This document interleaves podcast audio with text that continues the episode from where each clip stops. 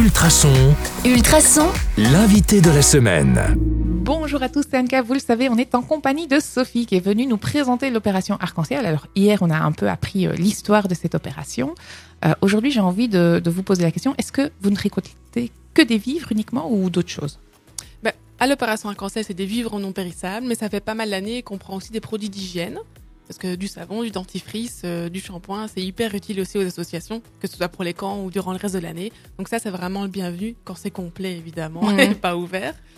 Euh, mais à côté de ça, durant le reste de l'année, on a deux autres récoltes. Donc une récolte de matériel scolaire, donc tout le petit matériel que vous mettez dans votre cartable. Donc ça, on fait ça durant l'été pour la rentrée euh, scolaire de septembre.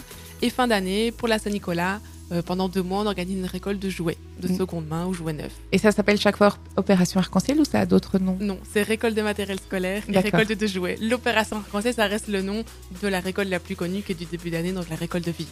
Alors concrètement, comment est-ce qu'on fait J'ai un paquet de pâtes dans, dans, dans mon ou un paquet de dentifrice dans, dans mon armoire. Comment est-ce que je fais pour vous le donner? Alors la plupart du temps, euh, les mouvements de jeunesse qui vont participer vont venir sonner aux portes. Mhm. Ça n'a plus été fait pendant 2-3 ans avec le Covid, maintenant on peut de nouveau le faire. Euh, dans d'autres régions, si vous recevez un petit euh, tout de bois dans votre boîte aux lettres, euh, ce sera indiqué bah, nous passerons tel jour chez vous pour pas que vous deviez attendre tout le week-end.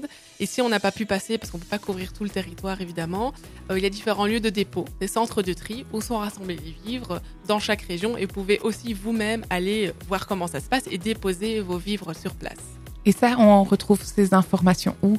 Sur notre site internet, il va y avoir la liste des dépôts euh, précis. Bah, pour la région, je peux juste citer qu'il y en aura à Villers-la-Ville, à Waterloo, à Braine-l'Alleud, à Rebec et un peu plus loin euh, à Rixensart et à Jodogne. Oui, donc il n'y a pas d'excuses, euh, on est tout prêt quoi. Voilà.